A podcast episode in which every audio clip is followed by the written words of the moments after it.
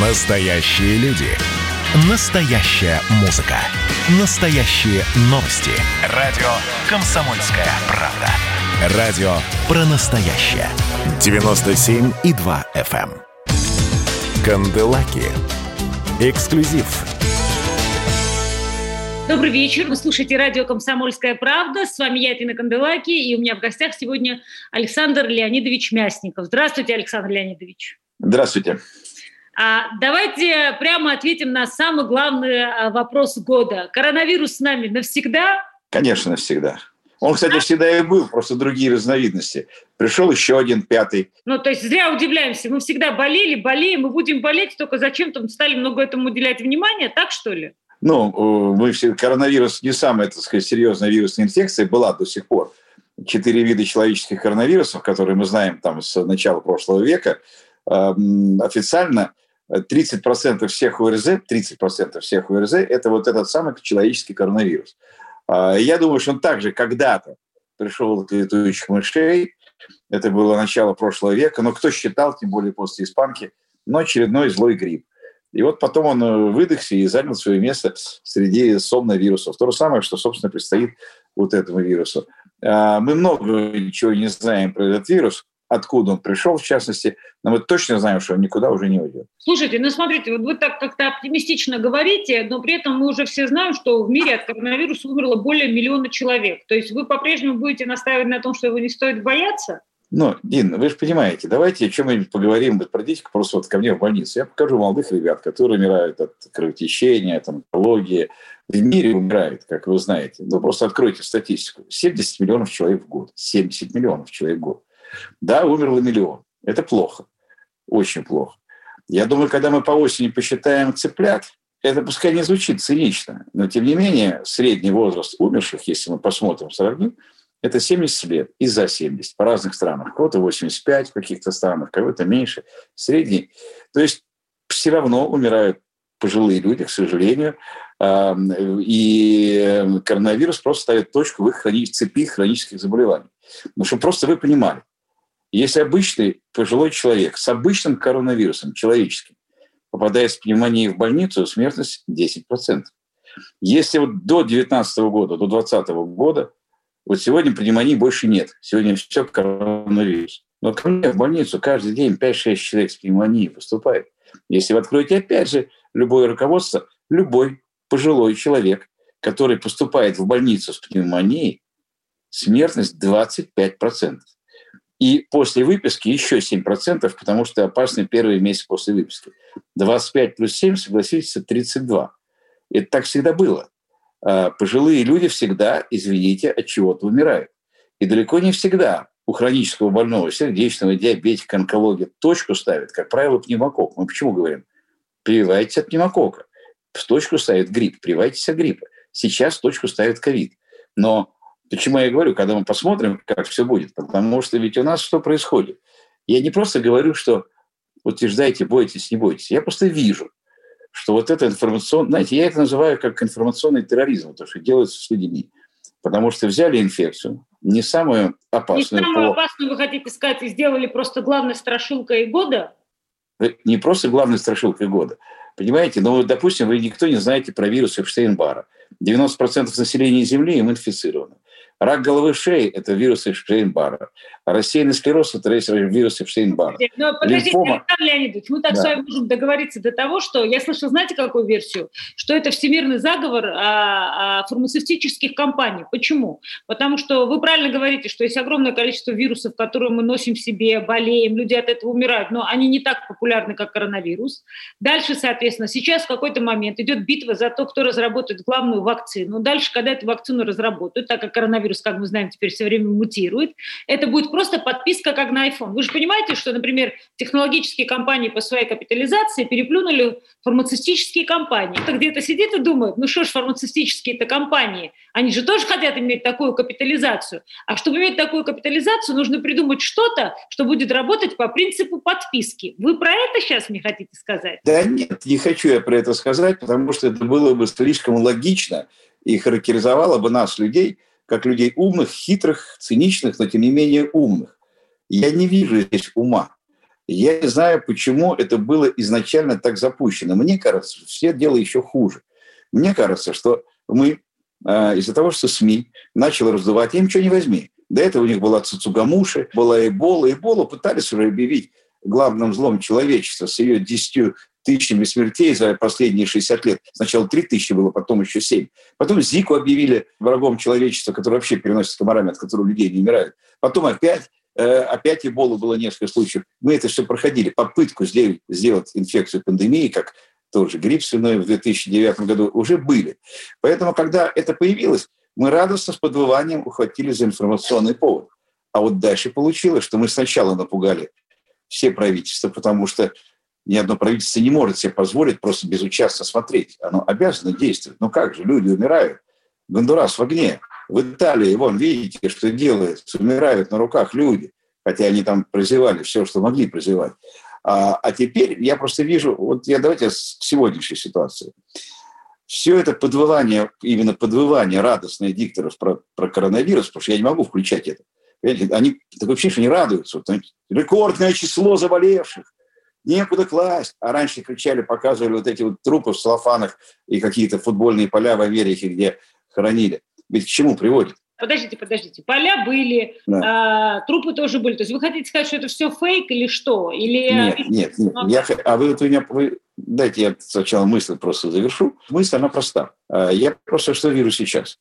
В результате определенной э, э, атаки со стороны СМИ э, и власть придержащие, и медики, и особенно пациенты э, действуют во многом себе во вред. Объясню почему. Вирусная инфекция, который является и коронавирус, и грипп, они примерно одинаковы по смертности. А если посчитать реально заболевших по миру, то получится, еще меньше, чем грипп. А, любая вирусная инфекция не имеет лекарств. У нас нет. Мы спокойно болеем гриппом, мы понимаем, лежим дома. Вот вспомните, предыдущие годы. Часто вы бегали к врачу с гриппом? А сейчас вопрос. Вы заболели. Вы нет, я, я, я а... не бегала, я не бегала, я не болел. Но вопрос, вот смотрите. И а вот за этот год просто у нас... не. А я опять... Нет, нет, я давайте я мысль завершу. Почему я считаю вот это информационное напряжение вредным? У меня есть аргумент для этого. Потому что если раньше, до того, как иммунизировали грипп, допустим, или какой-нибудь там, не знаю, какой-нибудь ротавирус, до того, мы понимали, что от вируса лекарства нет, надо просто полежать, да, постонать, может быть, плохо и так далее, но в больницу вы не шли. Сегодня самые нормальные люди, самые адекватные люди, мужественные люди, заболев, захлюпав носом, потеряв обоняние, имея температуру 37,1, они бегут к врачу. Я спрашиваю, что ты там потерял? Они бегут делать КТ. Зачем тебе КТ? Что ты хочешь и в поликлинике от врача? И что получается? Подождите, в условиях, в условиях, в условиях я, ну, да, ну. я, дайте я закончу, просто дальше будет спрашивать как угодно, но вот эту мысль я хотел бы закончить, потому что она принципиально важна. А она говорит о чем? Что в условиях пандемии пожилые люди хронически больны. Вот им нужна помощь, обращение к врачу. Сегодня все подступы к врачам, к больницам, к поликлиникам, к вызову на дом забиты людьми, которым медицинская помощь медицинская вообще не нужна. Это запуганные люди, которые хотят поговорить с врачом, чтобы он выписал какую-то таблетку, которая не существует, извините, либо послал куда-то на компьютерную томографию, которая также не нужна. И тем самым перекрывают подходы реально больным людям, которым эта медицинская помощь могла бы быть оказана. Вот и все. Поэтому помимо той беды, которая есть, мы еще организационно устроили поток больных, и теперь пробиться к врачу очень сложно тем, кому нужно, потому что все подходы забиты тем, кому это делать не нужно, напуганные СМИ люди. Вот это первое. И второе, точно так же это действует и на политиков всех, э, потому что они обязаны в этой информационной эм, ситуации что-то делать. Они скажут, а что ты, вы ничего не делаете? У вас вот от коронавируса люди умирают на улицах надо что-то делать. И они делают. Если мы завтра встретим коронавируса в человеческом обличии, сядем с ним выпивать чай, я ему скажу, коронавирус, а как мы с тобой боролись, как мы тебя останавливали? Он говорит, чего? А я даже не заметил. Вы что делали, да? Это потому что это именно так. Коронавирус идет. Проблема, не проблема, а хорошая сторона в том, а, что мы вдыхаем один вирус, а мы вдыхаем его прапраправнуков, и они совсем другие. Вот эти бессимптомные люди – коронавирус, проходя через нас, теряет свою интенсивность, теряет свою вирулентность. Следующий человек уже заражается более слабым вирусом. Следующий более слабым вирусом. Ну, просто коронавирус, мы все, мы все равно все равно переболеем. 50% населения Земли все равно переболеет. Делаем мы карантины, не делаем. Я даже скажу, что и вакцины не остановят. А мы не успеем догнать э, стадный иммунитет, потому что, а, мы не знаем, насколько она а, эффективна, б, не знаем, насколько вообще возможен длительный иммунитет при коронавирусах, и с, вакцина, которая изначально эффективна на 50-70%, она уже довольно долго, даже теоретически, может приводить к э, вот, поддержанию стадного иммунитета.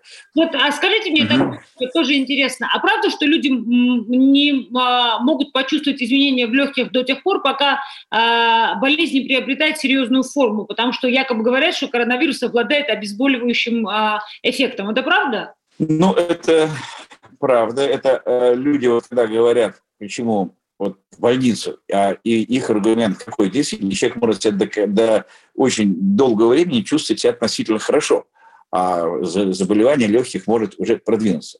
Но только самое, так сказать, неприятное для нас всех, что в больнице мы ничего сделать не можем. Вот, допустим, вы имеете там КТ-2, да, поражение легких там на 20%. Вы поступаете в больницу, и у вас вы ничего не чувствуете, потом нарастает одышка, но мы увидим уже там КТ-3. Мы остановить не можем. Нет такого лекарства. Что бы вам ни говорили, его пока сегодня нет. У нас есть ряд лекарств, которые можем бороться с цитокиновым штормом. И то сегодня пишет, что это не настолько эффективно, но оно действительно, я сам его применял много раз, это действительно эффективное лекарство. Коронавирус? Мы можем. Нет, ну что вы. Это тазивисумаб, это моноклональные антитела для борьбы с цитокиновым штормом. А, и дальше мы можем на аппарат искусственной почки поддерживать э, только вот уже такое. А это вот лекарство я дал и остановил вирус. Я дал и остановил пневмонию. В этом-то, понимаете, вот вы все бежите в больницу, не понимая, что мы, в принципе, плодим заболевания тяжелые. Одно дело, я заразился от ребенка, одно дело, я заразился от бессимптомного. Я получил легкий вирус, и, скорее всего, если я не очень тяжелый больной человек, вообще хроник, и не очень старый, не очень жиревший, я этого, ну, поболею, пройдет. Но если я в больнице, там вирус другой, там вирус победитель, он убил человека, и он стал сильным. И я попадаю в больницу, Просто ну, так, потому что у меня что-то там... Как, как интересно, то есть вы хотите сказать, что типа вируса коронавируса, их много? Вот люди все одинаковые, да? Но кто-то сильный, кто-то слабый. С вирус точно так же.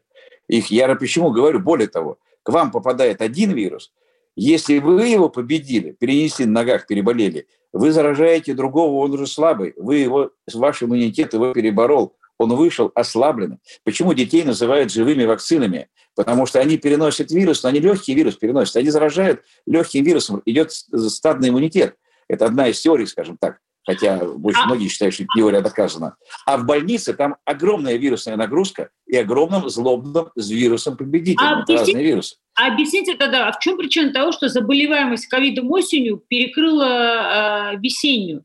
То есть вот есть вообще э, отличие по течению болезни весной и летом? Весной она сейчас. не перекрыла, она не перекрыла. Мы же, когда публикуем цифры, это не цифры заболеваемости, это цифры положительных тестов.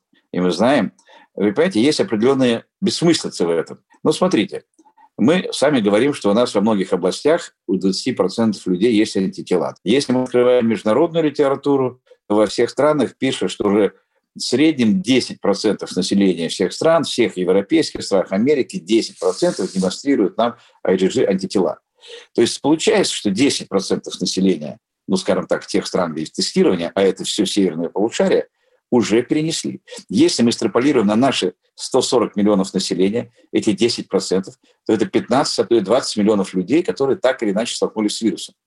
Вот у нас цифра. У нас в России 20 миллионов человек уже сталкивались с вирусом. Поэтому что количество вы делаете тестов, вы, ну это как? Но вот у вас в пруду плавает 100 рыбок. Вы бросили одну удочку, поймали 10 рыбок, да, а бросили 5 удочек, поймали 50 рыбок. Это о чем-то говорит? Это ни о чем не говорит. Говорить надо о том, смертности тяжелые болезни. Вот мне когда говорят о ковиде, о коронавирусе, мне это вообще не интересно. Мне интересно, сколько у меня тяжелых вирусных пневмоний. Вот что надо говорить. И какая смертность. Вот только эти два параметра могут представлять интерес. Когда меня начинает пугать рекордные заболевания, 17 тысяч. Ну да, но я думаю, до 20 мы дойдем довольно быстро, потом пойдем вниз. Вы поймите, это будет три месяца вверх, три месяца вниз, три месяца вверх, три месяца... А это синусоида. Это будет, Александр так. Как долго это будет? Так и будет.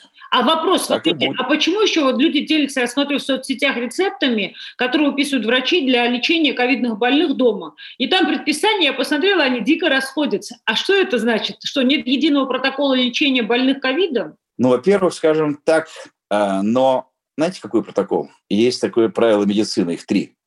Если то, что ты делаешь, работает, делай это, продолжай делать. Если то, что ты делаешь, не работает, прекрати. Если ты не знаешь, что делать, не делай ничего. Дело в том, что ведь даже до позора дошло.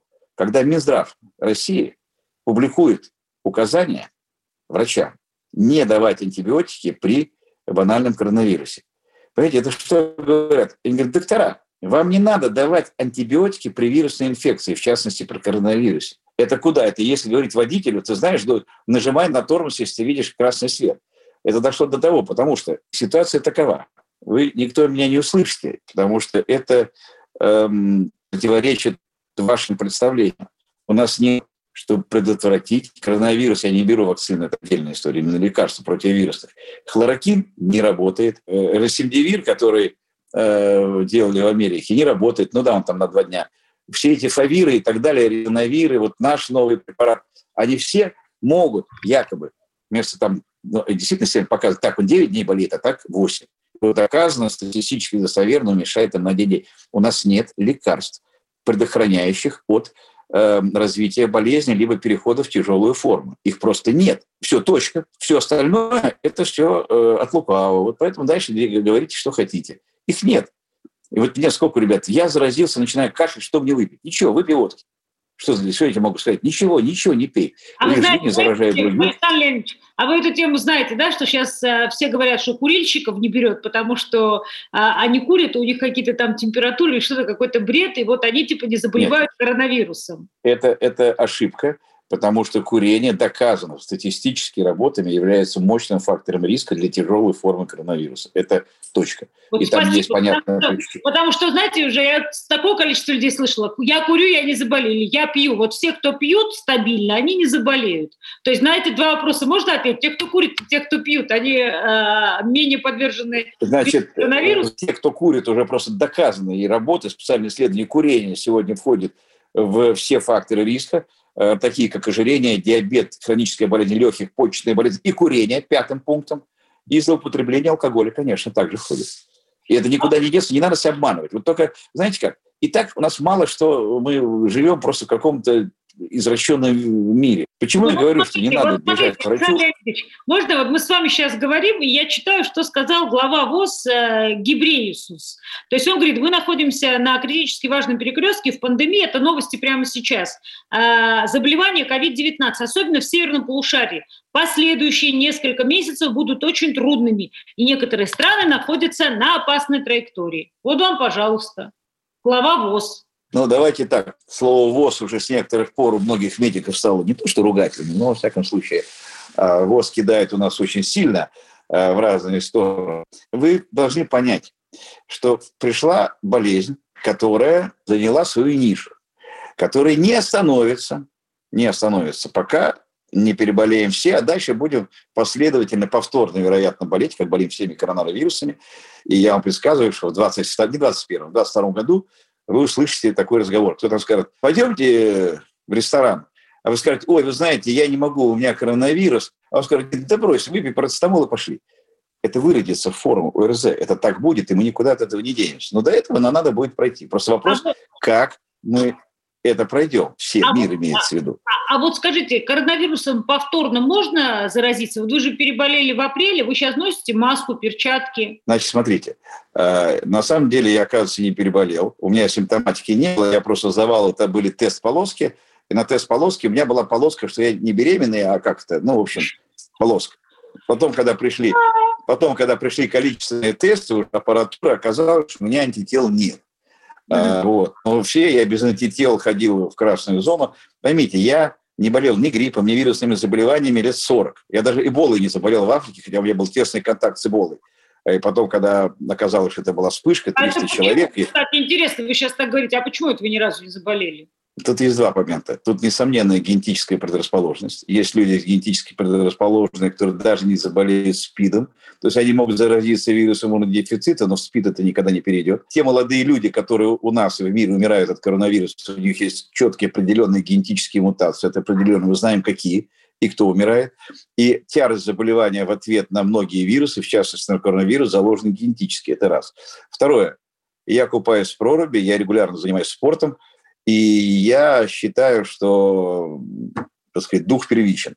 А, ну, хотя это может звучить глупо, но, во всяком случае, пока сносила. Вы спрашивали, ношу ли я маску? Я ношу. Верю ли я в маску? Я вам не скажу. Потому что я знаю, что все те американские и другие ученые, которые пишут сегодня «маски обязательно спасают жизни», они 10 лет писали другое, до апреля месяца. В апреле месяце переобулся первый ВОЗ, второй CDC, американская самая, и только шведы. Единственное, кто остались шведы, Минздрав пишет, что маски не абсолютные, так сказать, эффективных и спорно, шведы. Но у меня другое. Я считаю, сказано носить, сказано, будем носить все, а потому что приказ есть приказ. Сделать? Вы сделали прививку? Более того, я пошел добровольцем. Я а, сделал добровольцем, да. хотя, хотя я изначально, ну, не то, что был против, но, во всяком случае, я был, я считал, что нужны длительные клинические испытания. Я считал, что это не та беда, которая вот надо вакцину, вакцину, потому что любой ценой, потому что смертность, знаете, официальная смертность полтора процента, реальная 0,5,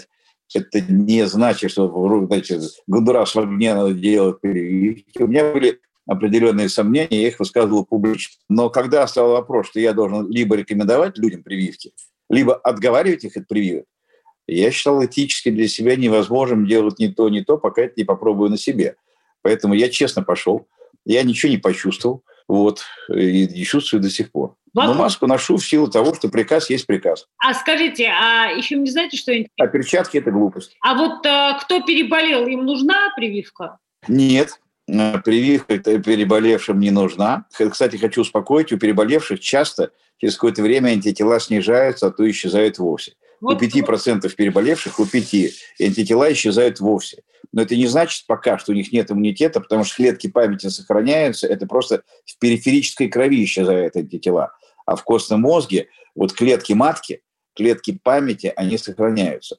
Это сложный вопрос иммунитета, и вот так просто вот сказать, ой, все пропало, эти тела ушли, все плохо. Это не так.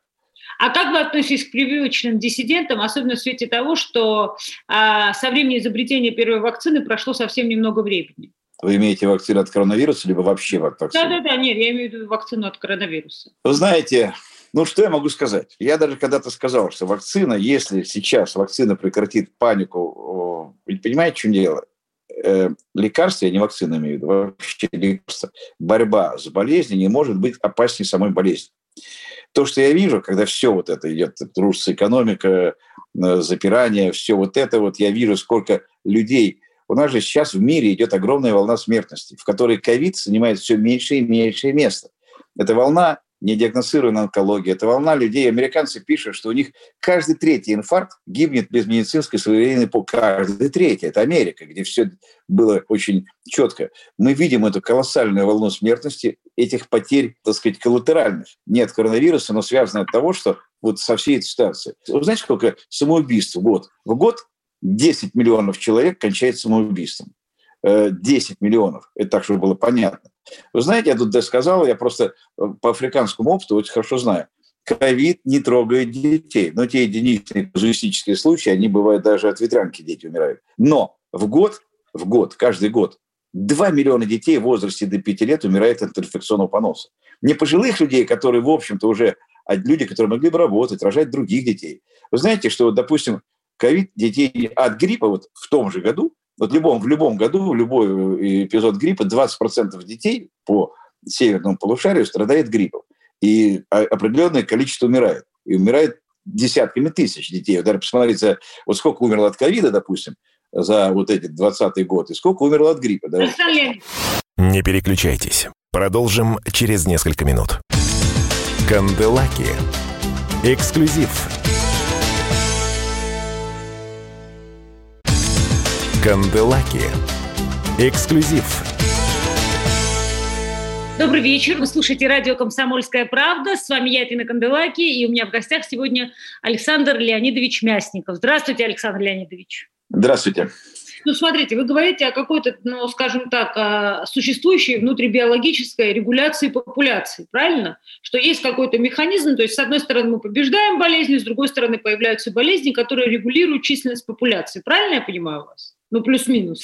Ну, любая болезнь, любая болезнь – это есть регуляция численности популяции. Если мы, наверное, сейчас э, пойдем в эволюцию э, к животным, к, ко всем, э, любая болезнь, что может регулировать численность популяции? Либо войны, либо болезни, ну, да? Поэтому, это, сказать... да, поэтому, так как войн таких широкомасштабных больше нет, то есть есть как бы теория, что это происходит благодаря вирусу. Но вот возвращаясь к конкретному вопросу, скажите, а что на самом деле произошло, как вы думаете, с Гартунгом, который был привит вакциной «Спутник В» и заболел? Значит, я не скажу про ну, задачи нашей вакцины, а вот если мы откроем любую литературу, написано, американцы, европейцы, AstraZeneca и прочее, в задачах вакцины ставится вакцина, будет считаться успешной, если она будет показывать эффект на 50% больше плацебо. То есть эффект уже изначально залажено в вакцину 50%, как от гриппа. Это значит 50% тебя защищает, и 50% нет. Вот mm. просто ты попал в эти 50%. Когда мы говорим, допустим, про вакцину от гриппа, мы говорим, да, ты можешь заболеть, но, скорее всего, вот это ты не умрешь. Вот у меня в больнице сколько умирает от гриппа? Много, каждый год. А, но ни один привитой не умер. Я надеюсь, что с вакциной от коронавируса, да, мы будем болеть но уже не будет вот этих тяжелых вирусных пневмоний. А, а, а повторные что... заболевания весьма возможны. А что вот это И вот, будут, э, обязательно будут. А что думаете насчет китайской истории, когда заражений а, практически нет, ну то есть заражаются единицы, второй волны нет, экономика растет, а вот это как? Я считаю, что китайцы умные люди. Они поняли, что саморазрушение губительно – они решили, что УРЗ, 90% этой болезни УРЗ, и все хорошо. Я думаю, что они просто сделали то, что предлагаю сделать я. Они взяли под контроль СМИ. И это правильно. Это самое. Вот сейчас, если меня спросил, вот вызвал бы Владимир Владимирович, спросил, Александр Ильич, вот что вы считаете нужен главное в борьбе с коронавирусом? Я бы сказал, обуздать СМИ, прекратить информационный наезд, прекратить панику, объяснять людям, что это никуда не уйдет, и нам надо с ним учиться сосуществовать. Прекратить насиловать э, систему здравоохранения, чтобы она работала эффективно, а не перемалывала вот это все, и э, научиться жить, потому что жизнь отнять вот каждый день жизни, который вот нас живем в ужасе, это невозможно включить телевизор, тут не выходить, там это, нам их никто не вернет этого дня. Понимаете, это как в анекдоте. Помните старых времен, когда на партийном собрали Иванов? Вот партия тебе прикажет, бросишь пить? Брошу. А курить? Да и курить брошу. А с женщиной бросишь спать?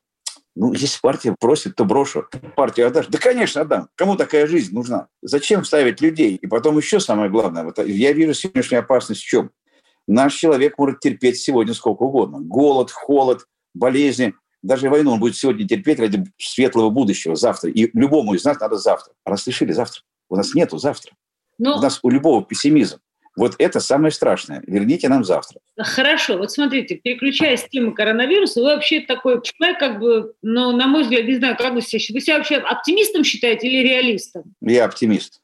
Вы оптимист. Реалист – это очень тяжело. Я оптимист. Ну, вот смотрите, вы оптимист. При этом вы человек очень э, жестких и прямых формулировок, и э, вы всегда вызываете, э, понятно, как бы, да, там, однозначную реакцию. То есть вас или любят, или ненавидят. Вы при этом взяли и выступили по поводу Навального. И очень интересно, вот так как вы выступили не просто так и поддержали своих коллег-врачей, вот на ваш взгляд, все, все-таки что с ним произошло? Потому что, если я не ошибаюсь, вы говорите, что вы уверены, что это не было отравление. Так что же это было, если не отравление? Что это могло быть? Понимаете, в чем дело? Давайте так. Я не знаю, что это было, было ли это преступление, было ли это отравление. Потому что вот сейчас причин-то может быть много, наверное. Но я вам скажу просто так. Вот если мы говорим про вот эти э, ингибиторы там в этой холиностеразы, то на самом деле только в Америке смертей от отравления органофосфатами 18 тысяч. Я просто посмотрел статистику. Это смертей со сходной симптоматикой. А мы не будем гадать. Я просто единственное, что хочу сказать.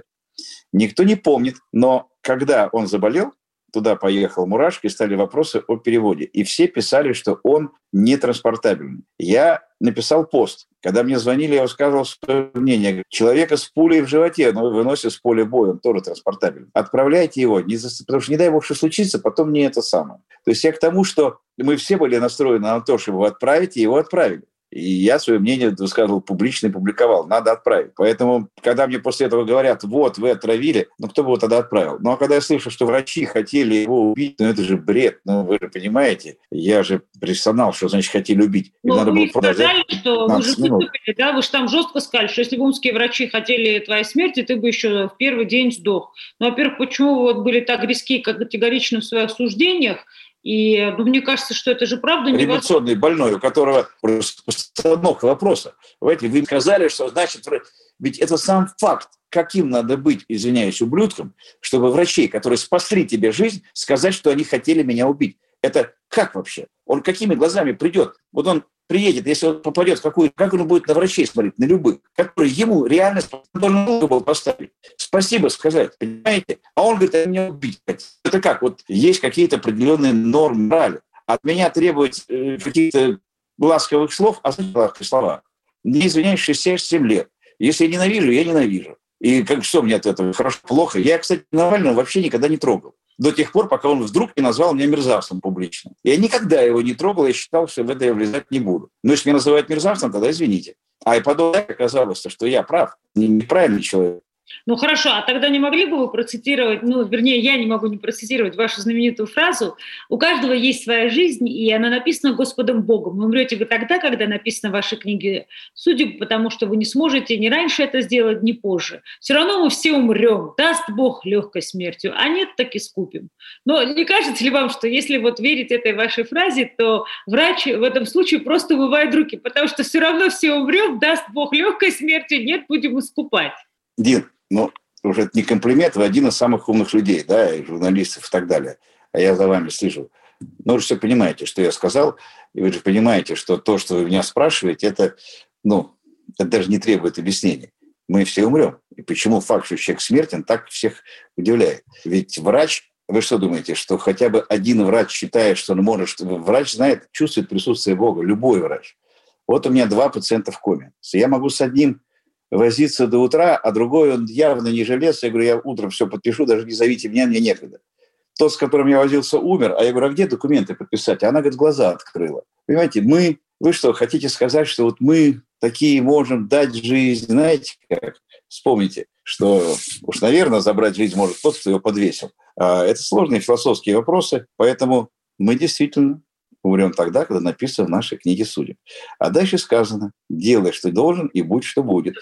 Мы делаем свою работу, а дальше она либо получается, либо нет. А, и это не значит, что от того, что мы смертны, мы должны, так сказать, просто смотреть. Э, я вообще не понимаю, вообще не понимаю разницы. От того, что человек смертен, и от того, что у него есть своя книга судеб, это не отменяет медицину. Это я вообще не понимаю, просто не бачу логики. В чем где-то, а где, а где а я, ни один не ушел на свете, только Иисус Христос, по-моему, не умер. Поэтому, да, мы смертны. И у каждого свой час. И я не понимаю вообще... Вы правда врач, пишет мне на эту фразу, Ребят, ну вы что, вы идиоты, что ли? Вы что, не понимаете, о чем речь идет? Ну тогда закройте и читайте Мурзилку себе. У вас есть еще одна гениальная фраза про то, что у россиян есть генетический код народа победителя. Я вот тоже хотела узнать, это медицинское утверждение или поэтическая метафора? Дин, сами-то как думаете? Я знаю одно. Вы знаете, я видел наших на войне. И вы знаете, в Африке никто не сражался за родину, за Сталина. Да? Не было сзади горячих домов и родины, и позади Москва. Люди сражались просто, не сражались, не уходили просто потому, что они мужики, они не могли... Меня вот интересовало, почему в такой ситуации не плюнуть, не уйти? Почему в такой ситуации жертвовать жизнью, стать насмерть? Я это видел, меня это в молодости очень поразило. И и я считаю, что это, да, действительно, посмотрите, посмотрите всю историю нашу. Нет, все бывает, но во всех войнах. Почему? Почему мужик при наполеоновском нашествии берет топор, хотя он подневольный, крестьянин крепостной, и начинает, э, он не грабил обозы. Почему это все идет? Это значит, до какого-то пути у нас мы можем отступать, терпеть, но потом что-то просыпается. Я всегда думал, почему, вот и раньше думал, почему на войне люди вот себя ведут так или иначе, каким-то идеологическим соображением. Когда побывал в сходной ситуации, я понял, нет, у тебя что-то просыпается в какой-то момент, когда тебе уже все равно, когда ты просто мужик в драке. Так сказать, если кто-то испытал, он меня поймет. Хорошо, но тогда вот смотрите, а, опять-таки, я, так же, как и вы, я читаю все соцсети, смотрю, кто что пишет, и вот много в соцсетях комментариев, что больницы в многих регионах переполнены, что это вам здесь не Москва, система здравоохранения не была готова, врачи из поликлиники не приходят без ПЦР-теста, которые, соответственно, приходится очень долго ждать. Вот хорошо, тогда скажите всем, кто нас слушает и будет читать, как быть людям с симптомами ковида, когда вот понятно, там обоняния нет, хорошо, там насморк, человек уже испугался, думает, что у него ковид, если врач вот при этом отказывается к нему приходить достаточно долго, что делать? На самом деле врач правильно отказывается приходить потому что врач должен идти на определенную симптоматику, и скорая помощь должна ехать на определенную симптоматику. Только от того, что вы заболели ковидом, у вас не дышит нос, у вас 37 температура, что вы хотите от врача? Вот что вы хотите от врача, он пришел? Что? получить таблетку парацетамола, чтобы он вас погладил, поговорил, это некогда. Вы только заразите врача, которому надо ходить и ходить. Почему я говорю о телемедицине? Если у вас, значит, когда вы должны вызывать врача? Если у вас температура не 37,2, а 38 и выше не спадает несколько дней. Раз. Если у вас появляется одышка на второй, третий, четвертый день. Обычно одышка даже при пневмонии получается на седьмой, восьмой день. И это не то, что нормально, но это входит в рамку вирусной пневмонии, если она через неделю легкая одышка поднимается. Если у вас ранняя одышка, если вы не можете разговаривать без одышки, если вы можете подняться на один этаж без одышки, это надо вызывать врача, это уже синдром, серьезный синдром. Если у вас обезвоживание, если у вас мало мочи, если у вас сухие кожные покровы, надо вызывать врача. Если у вас заторможенность, срочно вызывать врача или скорую помощь, больной санлив. Не, понимаете, просто, я еще раз говорю, вы запомните, есть две формы ковида. Ковид-1 – это просто ОРЗ, банально, это ваш насморк. Вы что, с насморком вызываете врача на дом? Зачем? Что вы от него хотите получить? Поэтому, а ведь мы вернемся к чему я говорил. Вот вы все, 90% с вот 90% с забиваете, рушите медицинскую помощь, которая остро нуждается, вот те 10%, ковид, вирусная пневмония, люди с фактором риска, вы забиваете подходы, понимаете? Но это вот вот раковина, где идет слив, вода не сливается, потому что все забито. Ведь мы же напугали людей. Что теперь с них требует, что они ковид, ой, у меня ковид, я, наверное, умру, врача мне срочно. А что врач вам даст? Что он скажет? Есть пневмония, он даст кислород. Если у вас идут осложнения, они вам что-то дадут в больницу. На дому-то что он вам сделает? На дому лежите спокойно. Если мы раньше при эпидемии гриппа клали всех в больницу, мы обрушили точно так же свою систему здравоохранения любой страны. Когда был грипп, что вы делали? Ну да, ну плохо, ну лежите дома, ну стойте, ой, как не повезло, ой, у меня болит, ой, все тело ломит, ой, хлюпаю. Ну и что вы ждете от врача? Он же не, он же не может лучами Я, лечить. Вы же сами в начале интервью абсолютно справедливо сказали, что идет как бы в том числе информационная атака. И когда люди боятся, вот почему люди идут к гадалке? У вас не возникало никогда этого вопроса? Почему вот массовое увлечение эзотерикой, массовое увлечение какой-то там какими-то паранормальными вещами? Почему? Потому что люди хотят посмотреть на какого-то другого человека, которому скажут, ты знаешь, все будет хорошо, ты знаешь, ты выздоровеешь, ты знаешь, ты выйдешь замуж, ты знаешь, там, не знаю, знаю, ты встретишь свою любовь, купишь квартиру там и так далее тому подобное. сто процентов, сто процентов. Но в данном случае вы идете к этой гадалке с этими вопросами, чтобы услышать. А гадалка в данном случае должна перевязывать э, кровоточащего больного, а вы ее своими этими вопросами от, э, оттягиваете от того, чтобы она спасла кому-то жизнь. Вот вам эта иллюстрация. Вы идете вот с этой своей вот этой вот этой самой к врачу, которому надо людей спасать, а он не может. Он как водовоз на, на деревенском пожаре мечется от э, избы к избе, а вы понимаете, я еще раз говорю, 90% ОРЗ забивает все подходы и лишает помощи остальных. Поэтому такая катастрофа в больнице забитой, поликлинике очереди и так далее, и так далее. Потому что не работает простая вещь – военная медицина. Вы что думаете, если бы было на войне так, да все давно бы умерли. Есть обязательно. Рота, медсамбат, и вот идет обязательно медицинская эвакуация. Это должна быть любая эпидемия – это равно санитарным потерям на войне. Точно такая же структура должна быть. Представляете, Но... если бы сейчас всех раненых раз сразу бы в фронтовой госпиталь. Но Нет, я, я могу на это, ранеными, я на это могу вам сказать, что это, в принципе, задача а, сейчас нерешаемая. Объясню почему. Даже если все федеральные каналы а, по а, вашей памятке будут, условно говоря, всем людям объяснять и разъяснять, в каком случае надо паниковать, а в каком случае просто нужно посидеть дома и попить горячий бульон, все равно мы не сможем ничего остановить, я имею в виду информационную панику, потому что есть интернет.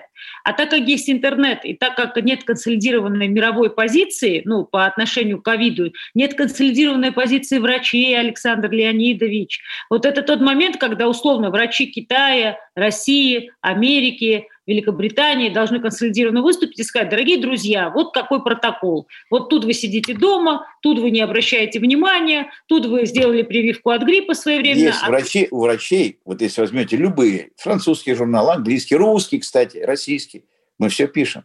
Но только почему-то, я всегда удивляюсь, когда я говорю с вирусологами, академиками, все моего мнения. Как находят до разговора у них с начальством, они начинают юлить и говорят, Слушайте, ну, да, ну конечно. посмотрите на Трампа, я вас умоляю, ну посмотрите, что творится-то. Ну то есть Трамп, вначале, значит, он вообще плевал, говорил, что этого нету, потом он сам переболел, как он переболел, что он после этого говорит. То есть, а, как он сказать, нет больше ответственности за то, что ты говоришь. Это реалии. Это не пугалки какие-то, это просто данность. Никто больше не несет ответственность за то, что он говорит, потому что нет больше только Смотрите, государственных СМИ, которые это да. Но давайте тогда, я, я это все понимаю. Надо все равно готовиться планомерно. Вот смотрите, вот я посмотрите даже на Москву. Вот при всем том, Москва, вот я просто изнутри вижу, структурно и по всему готова очень хорошо. Работаем, что в первую волну, что вторую. Я просто, у меня сама больница под ковид. Сейчас вижу, просто работает как часы. А, вот реально как часы. И что бы ни говорили, я просто вижу, что у нас никогда не было ни нехватки лекарств. Алгоритм вот перемещения больных. Сегодня вот у меня заражается столько пациентов, я перевожу. Вот сегодня это работает вот у меня телефон сейчас занят, я говорю, но у меня каждые несколько минут идет туда перевести. Это сделано просто, как, знаете, как по часам работает. Но это все равно пожарные действия. Мы опять опять вот работаем ну, по системе тревога, вторая волна. Почему мы вот сейчас, когда нас хлынет, не будем готовиться к третьей, четвертой, пятой? Где у нас алгоритмы действия, как вы говорите, вперед? Нам сегодня понятно. Сегодня мы, каждая область сплавляется с тем или иным успехом и с теми или иными потерями. В Москве лучше, где-то хуже но надо быть готов, готовым к следующему, потому что что, у нас по весне, в апреле опять пойдет, это будет третья волна, опять будут вопли со всем этим. Надо заранее готовиться. Надо заранее понимать, посчитать. Мы знаем, сколько заболевают. Мы знаем, что 10% заболевших нуждаются в госпитализации.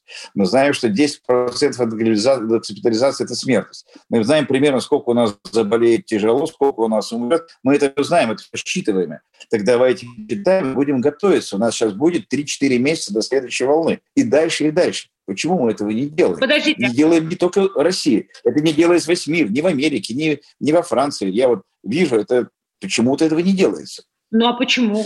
Не знаю. Я не знаю. Вот мы, мы еще в России делаем, потому что у меня сын говорит, он живет во Франции, смотрит новости, говорит, папа, я увижу, у вас там госпитали, а у вас там 30 военных госпиталей построено, все, он на медицинском во Франции. А у нас вот как ничего, а сейчас свалилось, и опять все начинается. Вот удивительно. Я не знаю, почему. У меня нет ответа, почему. А ждете вы дальнейшего внедрения, пусть не тотальных, но еще более серьезных ограничений для борьбы с пандемией? Скажем так, вот я не знаю, как сейчас, я просто не очень верю, что, мы, что это, это не остановит. Если так, если сейчас, не дай бог, обрушится система медицинского обеспечения, возможно, что это ведут с тем, чтобы как-то сгладить.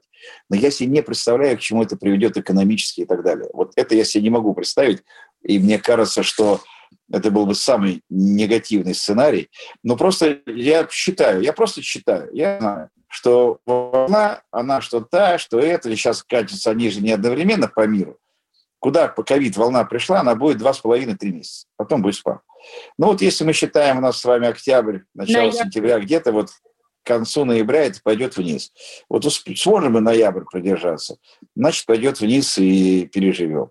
Я думаю, сможем, потому что у нас, вот я говорю про Москву, у нас есть резерв. Хоть и говорят наполнено там на 90%, я вижу, у нас есть резервы, у нас открываются новые больницы, нас не перепрофилируют как новую волну, у нас э, достаточно и опыта. Вот сейчас все-таки, все-таки мы идем намного лучше, чем в первую волну. Вот намного лучше, имеется в виду организационно. Это я просто вижу и приятно об этом говорить. Это, это да. Но надо готовиться к этим волнам. Чтобы не было такого, что, знаете, зима, выпал снег, ой, как же выпал снег, нам нужны снегоуборочные машины. Надо готовиться. Сейчас это пройдем, надо готовиться дальше. Надо понимать инфекционные больницы. Вот я все время говорю, зачем нам скорые помощи? Мы опять э, палим их на инфекционных больных. Никакой срочности с сиреной вести больного с ковидом в больницу нет. Ну, создайте вы службу перевозки инфекционных больных. Но мобилизуйте таксопарк, поставьте перегородки, дайте кислородные баллоны, и пускай не возят больных. А что ж скорая едет, часов в очереди стоит, потом ее идентифицируют. Она нужна инфарктнику, она нужна больному с кровотечением. Зачем мы скорой помощи блокируем инфекционные больными, которым не нужна срочность перевозки. Он все равно лежит, придет в больницу, будет точно так же там лежать на кислороде. Это не операция, не кровотечение, не отек легких. Александр Леонидович, я вот заканчиваю наш с вами разговор, хочу задать э, последний вопрос. А скажите, пожалуйста, вот э, удивительное, правда, время, даже представить было сложно, когда там э, смотришь фильмы там того же Саденберга или читаешь Стивена Кинга, что их фантастические сценарии а, некой эпидемии, которая, как и наш сериал «Российская эпидемия», которая вот так вот изменит мир, вдруг начнут, ну, хотя бы частично явно реализовываться. Как вы честно считаете? То есть э, понятно, что вирусы возникают каждую секунду нашей жизни, но вы верите в теорию, что кто-то воспользовался возникновением этого вируса, и кто-то во всем мире однозначно управляет развитием истории с COVID-19? Вы знаете, если вы почитаете мой инстаграм от 17 ноября 2019 года, там будет написано, что мы на пороге эпидемии, которая придет от Китая, которая придет от животных, от свиней, я говорил, и э, которая может э, очень быстро захватить весь мир. И не потому, что я такой умный. Это витало в воздухе, мы это ждали. Это, кстати, никуда не делось. Ковид пришел самое невинное, что могло прийти. Показалось, полностью не готов. Придет птичий грипп со смертностью в 35%, тогда мало никому не покажется. В Испанке в первые три месяца уже умерло 30 миллионов человек. Это легко может повториться. Мы не выдержали этот экзамен. Но я не об этом. Я к тому, что если я мог предсказать, если предсказывали все инфекционисты это, то я допускаю, что кто-то просто ждал так подобного появления, потому что вот просто так, я думаю, что хотя бы поначалу какие-то цели преследовались, а потом получилось просто кольцо замкнулось, и теперь ситуация уже вышла из-под контроля, маховик катится, и подламывает по себе все остальное. То, что вначале э, кто-то преследовал какие-то цели, я почти не сомневаюсь. Но может это мое личное мнение, я просто смотрю. Может ли ковид изменить мировой порядок? Вот мы, условно говоря, с вами, простите, смотрим гонку э, кандидатов на должность президента Соединенных Штатов Америки. Вы понимаете, да, что ну, один переболел хорошо, но второй может заболеть. Понимаете, в чем дело? Ковид не может ничего изменить в том порядке. Изменить люди под маркой ковида. Вот, собственно, и все. Просто если у человека, если там Байдену 70 с чем лет, он может умереть от ковида, но, скорее всего, он умрет от инфаркта или от онкологии. Это такая вещь, ты вступил уже в тот возраст, когда, извините, все возможно. И, кстати, и, кстати, еще до ковида, э, вот где-то год назад уже есть специальные, по-моему, 6 или 7 врачей, специально наблюдающих за, за каждым кандидатом, такая там группа врачей, которая наблюдает за президентом, учитывая, что они все за 70 лет. А, поэтому, еще раз, ковид ничего не меняет, меняют люди. Бежали ковид на щит, а дальше меняет кто как может. Просто в какой-то момент они сами стали заложниками своей ситуации и уже просто не могут по-другому. Попали в колею и идут. А ковид, ковид это в 90% это ВРЗ. И еще раз, щадит детей, щадит молодых. Это болезнь пожилых и хроников. Да, к сожалению. Да, вы знаете, что э, я уже говорил, в мире 70 миллионов смертей в год. В день умирает 160-170 тысяч человек. 160-170 тысяч человек. Почему вы о них не помните? Мы говорим, знаете, Black Lives Matter, а COVID Lives, а жизнь остальных, она не это. Почему, почему мы все бросаем на то, чтобы спасти ковидного больного, при этом летит в стопку жизнь других, здоровья, болезнь. А тот, который видел, все равно есть уж, извините, ему на роду, как я сказал, положено умереть. Мы все равно спасти его, у нас очень ограниченные возможности. Мы можем спасти, понимаете? Вот как быть с теми людьми, которые так сказать, без ковида не, не получают адекватной помощи, а их по миру все больше и больше. Александр Леонидович, спасибо вам огромное. Я надеюсь, что вы с вами встретимся живьем. Я надеюсь, э, что да. вы привитые, я привитая. И почему бы нам с вами да. не встретиться вживую? Да. Спасибо вам огромное. Хорошего вам вечера. Спасибо. Канделаки. Эксклюзив